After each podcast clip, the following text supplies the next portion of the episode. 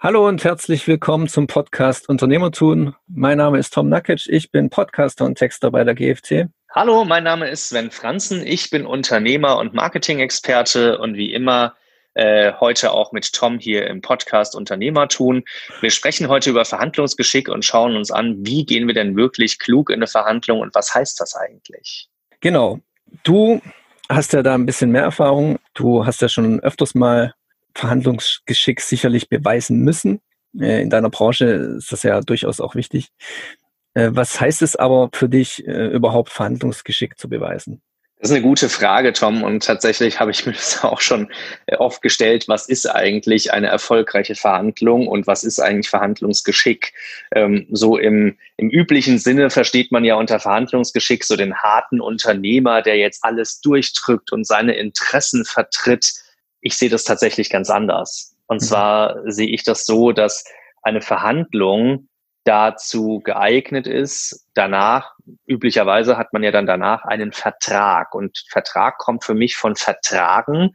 Und Vertragen heißt, dass beide Seiten das Gleiche wollen, dasselbe Ziel erreichen wollen, was erstmal Vertragsgegenstand ist. Und dann natürlich auch, wenn man über so Themen wie Vertragslänge, Vergütung, Kündigung spricht, dass diese äh, ich sag mal, Elemente, die den Vertrag auch mitbestimmen, dass diese Elemente für beide Seiten in Ordnung sind und beide Seiten äh, auch wirklich glücklich mit dem sind, was man verhandelt hat. Das heißt also, wenn man das runterbricht auf Verhandlungsgeschick und ein gutes Verhandeln, ist das für mich, dass beide Partner am Ende erhobenen Hauptes und stolz und glücklich mit dem Ergebnis aus der Verhandlung rausgehen und sagen, das ist mein Part, den ich erreiche oder den ich übernehme als Aufgabe. Das ist das Ziel, was wir zusammen erreichen wollen. Das ist der Part meines Gegenübers und wir sind beide Seiten damit einverstanden. Natürlich kennen wir das aus großen Verhandlungen, auch wenn Staaten miteinander verhandeln, ja, ähm, Visumsabkommen, Doppelbesteuerungsabkommen, was es da nicht alles gibt, dass äh, Verhandlungen natürlich immer auch hart geführt werden und auch irgendwie teilweise als schwierig in der Presse dargestellt werden. Letzterer Fall war ja vor kurzem oder immer noch andauernd auch die Verhandlungen mit der äh, mit äh, Großbritannien für den Austritt aus der EU. Und mhm. ich denke, das ist etwas, wo uns häufig so vermittelt wird, da muss man hart kämpfen und vielleicht muss man auch manchmal seine Interessen klar und deutlich darlegen. Aber ich glaube, eine Verhandlung bedarf, dass wir am Ende zwei Partner haben, nämlich unsere Seite und die des Gegenübers, wo beide Partner sagen, dafür möchte ich mich einsetzen, so gehe ich daran, das sind meine Parts der Seite oder der Vereinbarung und das sind die Parts des Gegenübers und wir sind alle damit einverstanden. Ich halte da nichts von diesem harten Verhandeln, von diesem Unterdrücken, von dem nur meine eigenen Positionen äh, durchsetzen. Und ähm, ich glaube, man muss da halt auch schon irgendwie schauen, dass man auch immer schaut, wie kann ich denn die Gegenseite vielleicht mit, ich nenne es mal Soft Leading, also mit weichem Führen in einer Verhandlung und durch den Vertrag dazu bringen, dass sie motiviert ist, mein Ziel mitzutragen und mitzuverfolgen. Weil häufig haben wir ja auch ähm, sozusagen Auftraggeber, Auftragnehmerseite ähm, und der Auftragnehmer soll ja eigentlich immer für den Auftraggeber etwas multiplizieren, etwas nach vorne bringen, was dem Auftraggeber Wesentliches nach vorne pusht oder ihm wesentlichen Ergebnisse und Erfolge bringt. Und das ist etwas, das muss man, glaube ich, auch in der Verhandlung als Auftraggeber wiederum berücksichtigen, dass man an der Stelle auch mit äh, emotionalen Möglichkeiten wesentlich besser ans Ziel kommt und menschlichen Gegebenheiten, als wenn man alles nur hart durchdrückt. Mhm. Ja, du hast ja den Brexit erwähnt. Äh, da wird wirklich mit harten Bandagen gekämpft.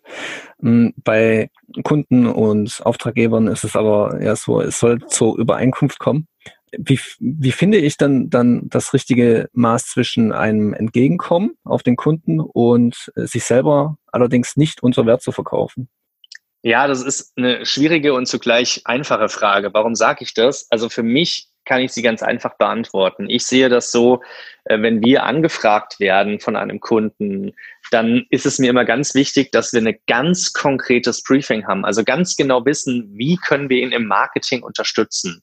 Also beispielsweise er sagt, ich möchte eine Beratung und äh, die Ausarbeitung einer Marketing-Roadmap von euch haben, dann ist es eine ganz klare Handlungsanweisung an uns und wir wissen ganz genau, was wir von unserer Geschäftserfahrung da sozusagen äh, tun müssen und tun können und dann kann man das ganz genau kalkulieren und dann gibt es einen Preis, der kalkuliert ist und der ist auch nicht unfair oder der ist nicht irgendwie, ach, wir probieren mal, was wir rausholen können, sondern der ist von meiner Warte und meiner Sicht als Unternehmer her fair kalkuliert. Fair für uns, dass wir daran als Unternehmen was verdienen, gewinnorientiert und fair für den Auftraggeber, dass er einen, ich sag's jetzt mal, guten Preis hat, zu dem er eine gute Leistung mit hoher Qualität bekommt. Mhm.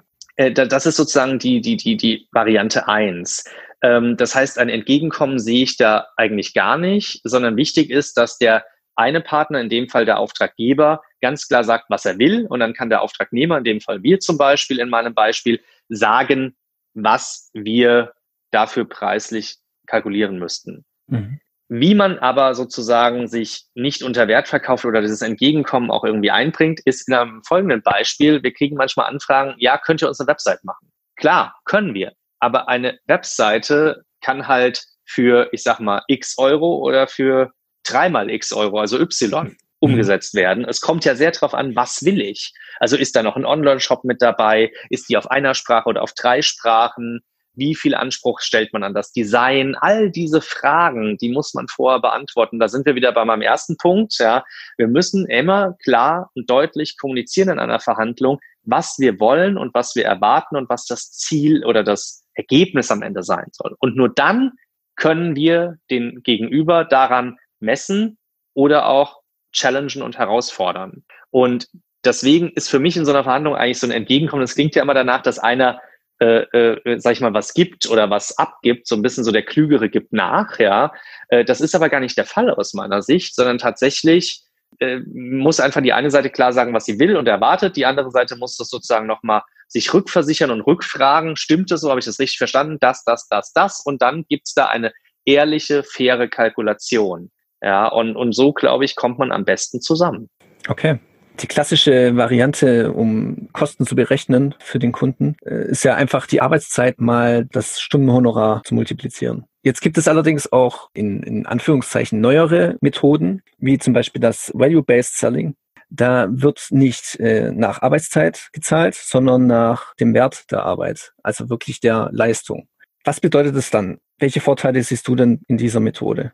Also zum Value-Based Selling sage ich gleich was. Äh, ich finde es sehr gut, dass du das ansprichst, Tom, weil es ein spannendes Thema auch für unsere Hörer. Bei der Zahlung des Honorars auf Arbeitszeit zu gehen, müssen wir uns immer wieder bewusst machen, dass es ein althergebrachtes Methode. Mhm. Man ist früher davon ausgegangen, ich habe am Tag so und so viele Stunden und die investiere ich jetzt für einen Auftraggeber, für eine Arbeit und dann kriege ich diese Stunden auch bezahlt da gibt es zwei Probleme, die ich unternehmerisch sehe. Das eine Problem ist, dass natürlich auch äh, sicherlich ähm, schwarze Schafe geben mag, die Stunden absitzen, und zwar am Tag dann acht Stunden berechnen und vielleicht auch, auch acht Stunden da zur Verfügung stehen. Aber dieses zur Verfügung stehen driftet eben auseinander bei Anbieter A und Anbieter B oder Consultant A und Consultant B. Bei dem einen heißt es, ach, ich sitze drei Stunden rum und mache vier Stunden, fünf Stunden was. Und bei dem anderen heißt es acht Stunden Vollpower und Ergebnisse liefern. Äh, da sehen wir schon, dass das, äh, dass das äh, in Richtung dieses Value-Based Selling führt. Mhm. Das zweite Thema ist, ähm, dass wir natürlich, wenn wir als unternehmerisch denkende Menschen oder als Unternehmer äh, mit einem skalierbaren Geschäftsmodell eigentlich groß werden und skalieren wollen, uns mit Arbeitszeit natürlich einschränken, weil jeder Tag von uns hat nur 24 Stunden. Davon werden wir im Schnitt alle acht Stunden schlafen. Das heißt, es sind dann grob noch 16 Stunden übrig und die meisten Menschen arbeiten nicht mal zehn davon. Das heißt, man hat ja noch morgens irgendwie Duschen, Frühstücken, man hat abends vielleicht Sport und Freunde und Abendessen. Ähm, also da sind schon gewisse freundschaftliche, familiäre Verhältnisse und Verpflichtungen, die noch im Raume stehen, die man bedienen möchte. Das heißt, am Ende bleiben am Tag da irgendwo zwischen acht und zehn Stunden übrig, die ich für Arbeit einsetzen kann, was auch bei den meisten Menschen so ist. Manche arbeiten vielleicht auch zwölf Stunden, vor allem viele Unternehmer, Selbstständige und Manager mhm. und Führungskräfte, aber ich denke, die meisten arbeiten um die acht bis zehn Stunden. Und wenn ich mir jetzt vorstelle, dass, die, dass ich diese acht bis zehn Stunden einfach nur verkaufe auf Stunde, dann habe ich natürlich im Stundensatz immer eine Begrenzung, es sei denn, ich erhöhe den ständig, dann muss aber auch der Kunde da mitmachen. Das ist wieder das Thema Verhandlung. Oder ich kann nicht wirklich skalieren, weil wenn die acht Stunden verkauft sind, sind sie verkauft. Das heißt, die Überlegung ist tatsächlich, sich da Gedanken zu machen nach einem skalierbaren Modell. Da gibt es aus meiner Sicht zwei Modelle. Das eine ist, wie du sagst, das Value-Based Selling, dass man sich die Überlegung macht, hey, wie viel ist eigentlich meine Arbeit wert? Was ist das Ergebnis? Beispiel häufig bei Controlling oder Einsparmaßnahmen. Also wenn ich euch so und so viel einspare im Jahr, durch meine Tricks, durch mein Wissen, durch meine Methoden, durch vielleicht neue Lieferanten, die ich euch suche und recherchiere, dann bekomme ich unabhängig von meinem Zeitaufwand für meine Erfahrung, für all das, was ich hier tue, bekomme ich einfach einen Prozentsatz von dem eingesparten Geld. Und wenn wir jetzt mal in einem Beispiel einfach davon ausgehen, dieser Controller würde jetzt zum Beispiel 500 Millionen einsparen und würde davon ein Prozent bekommen, dann wären das ja, wenn ich jetzt richtig rechne, 500.000 Euro. Und mhm. wir sagen einfach, dafür hat er zehn Stunden gebraucht. Ja, mhm. dann wären das ja 50.000 Euro in der Stunde, Stundensatz und jeder würde sagen, abnormal, total abnormal. Lass den mal wegen 500 die Stunde verdienen, wie teure Rechtsanwaltskanzleien oder 1000 Euro die Stunde, aber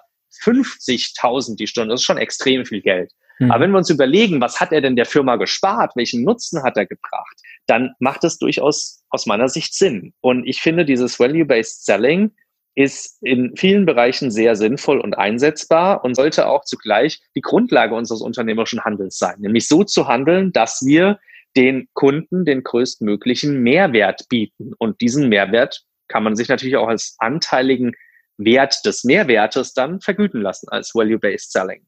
Mhm. Die zweite Methode ist aus meiner Sicht einen standardisierten, einen standardisierten Prozess, ein standardisiertes Produkt auf den Markt zu bringen. Ja, das heißt, stattdessen, dass wir eine Marketingstrategieentwicklung verkaufen, das haben wir früher gemacht, verkaufen wir heutzutage eine Marketing Roadmap. Das ist ein Produkt quasi, das kriegt der Kunde als konkretes Ergebnis mit einem konkreten Nutzen, mit konkreten Vorteilen und Merkmalen zu einem konkreten Preis. Ob wir dann hinter dem Produkt in unserer internen Verrechnung dafür bei dem einen Kunden 10, bei dem anderen 20 oder bei allen Kunden prinzipiell 40 Stunden brauchen, ist am Ende egal und spielt auch für unsere Kunden tatsächlich keine Rolle. Die kaufen ein Ergebnis mit einem Nutzen. Mhm. Und das bekommen sie an einer gewissen Zeit, wo wir das zu liefern haben. Und wir lassen intern unsere Gehirne laufen. Wir schmeißen den Motor unserer Ideenmaschine an. Wir wissen, wie der Prozess läuft. Der ist, wie gesagt, standardisiert, hocheffizient und optimiert in unserer äh, internen Darstellung. Und das interessiert den Kunden aber gar nicht, weil er will ja seinen Nutzen und er will sein Ergebnis. Und das bekommt er. Und das machen wir über einen solchen Produkt, über eine quasi produktisierte Dienstleistung. Und das ist auch eine Möglichkeit zu skalieren, weil man darüber einfach tatsächlich ähm, wenn ich dieses Produkt fünfmal im Monat verkaufe, kann ich natürlich mehr skalieren, als wenn ich jetzt überall die Stunden äh, zähle. Ähm, äh, ich kann das Value-Based Selling als Grundlage nutzen für die Preisfindung und ich kann, umso besser mein Prozess standardisiert ist, umso effizienter und optimierter ist und umso besser ich da drin werde mit der Zeit, mit meiner Berufserfahrung und auch aus den vergangenen Kundenprojekten, umso schneller werde ich natürlich sein. Das heißt, ich spare auch wieder Zeiten ein, weil es ein Standardprozess ist. Ein großer Vorreiter des Standardisierens war ja ganz früher mal, als dann auch das Franchising kam, McDonald's. Die haben quasi eine typische Burgerbude dann zu einem standardisierten, wo man für, ich glaube, Burgerbraten eine Minute Zeit haben durfte. Dann musste man es zusammensetzen, dann nur so und so viel standardisiert Ketchup drauf. Also im Prinzip mhm. sich zu überlegen, wie kann ich meine Leistung so aufbauen, dass sie meinen Kunden den größtmöglichen Nutzen greifbar mit einem konkreten Ergebnis bietet und das am besten standardisiert in einem Prozess festgehalten, optimiert und effizient. Darüber mhm. kann ich skalieren und darüber muss ich auch nicht jedes Mal verhandeln, weil das ist ein Preis für ein Produkt oder für einen ganz konkreten Outcome, also ein Ergebnis, äh, wo ich eine Verhandlung nicht brauche. Mhm. Gab es tatsächlich auch keine Fälle, also aus deiner eigenen Erfahrung jetzt, ein Kunde, der darauf bestanden hat, dich nach Arbeitszeit und nicht nach dem Wert, den du lieferst, zu bezahlen? Die Anfragen gibt's immer mal wieder, aber tatsächlich gab es am Ende keinen Fall, wo ein Kunden, Kunde drauf bestanden hätte, mhm. weil es am Ende tatsächlich so ist, dass die meisten Kunden, und das gilt aus meiner Sicht, wo ich mich ja sehr viel mit Kunden beschäftige, mit Kundenavataren, gilt aus meiner Sicht für alle Kunden, Kunden kaufen am Ende ein Ergebnis. Kunden kaufen Nutzen. Kunden wollen Nutzen und Ergebnis. Die, die interessieren sich in Anführungszeichen in den seltensten Fällen dafür, wie kommst du dahin? Wie tust du das? Wie machst du das? Das wäre dann Personal Training, das wäre Coaching. Ja, das heißt, ich coache jemanden äh, oder educate ihn, also äh, bilde ihn aus. Ja, das wäre dann eine Ausbildung, wie er etwas tut. Aber wenn ein Kunde bei uns ein ganz konkretes Ergebnis mit Nutzen einkaufen will, dann interessiert ihn nicht, wie wir das machen. Anders ist das, wie gesagt, eben erwähnt beim Personal Training. Da, da habe ich einen Personal Trainer neben mir, der mich sportiv dahin bringt, wo ich hin will, der mich an meine Grenzen bringt, der mir zeigt, wie die Übung geht, der mir einen Plan aufstellt. Aber da müssen wir unterscheiden und deswegen sind die meisten Kunden tatsächlich damit zufrieden, dass sie ein konkretes Ergebnis mit einem konkreten Nutzen von uns bekommen. Nichtsdestotrotz habe ich auch in meiner Laufbahn schon einige Projekte umgesetzt, wo ich nach Zeit bezahlt wurde. Und genau daher rühren ja meine vorhin genannten Erfahrungen, dass das eigentlich suboptimal ist, weil man tatsächlich da mit der Zeitschiene manchmal nicht so hinkommt, wie man will oder an seine Grenzen kommt und dann nicht weiter skalieren kann. Okay, Zeit ist Geld ist also eigentlich nicht richtig. Würdest du mir dazu stimmen? Ja und nein. Also das stimmt äh, in den Momenten, wo ich tatsächlich äh, mich mit Dingen aufhalte, die meine Zeit fressen, mich nicht zum Endergebnis bringen und mich aber auch in anderer Form nicht weiterbringen. Weder in persönlicher Bildung, in Persönlichkeitserweiterung, ähm, in freundschaftlich familiären Dingen, da kann man ja eh nie irgendwie tracken, was ist jetzt der Nutzen, außer eben viel Liebe, Emotion, sondern es ist etwas, was man aus dem Herzen tut, aus der Intuition und das Herz weiß, was es will. Das tut der Seele dann auch meist gut. Aber ich würde schon sagen, Zeit ist Geld im geschäftlichen Sinne, aber bitte nicht die Zeit mit Geld bezahlen lassen, sondern sich unabhängig von Zeit machen und auf seinen eigenen Wert und den Nutzen, den man dem Kunden äh, stiftet, äh, bezahlen und vergüten lassen. Darüber kann man skalieren, genauso wie über ein standardisiertes Produkt. Okay, Sven, danke. Ich hätte jetzt keine weiteren Fragen mehr. Falls da noch was von den Zuhörern kommt, dann sollen sie uns gerne schreiben und die Fragen dazu stellen.